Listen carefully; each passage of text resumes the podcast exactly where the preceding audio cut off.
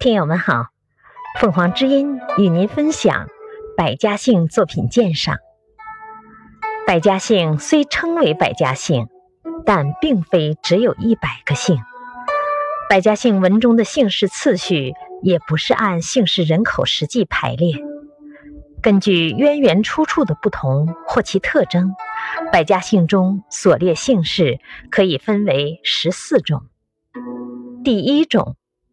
以祖先的图腾崇拜物为姓氏，有些是由图腾演变而来的，如熊、马、牛、羊、龙、凤、山、水、花、叶等。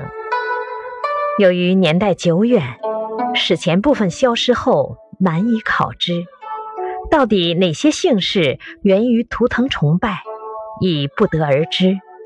黄帝与蚩尤大战于涿鹿之野，曾率领熊、黑、修、皮、虎等，这些可能是图腾氏族的名号，但这些氏族的名号究竟有哪些传递下来，成为其后裔的姓氏，也已。南寻蛛丝。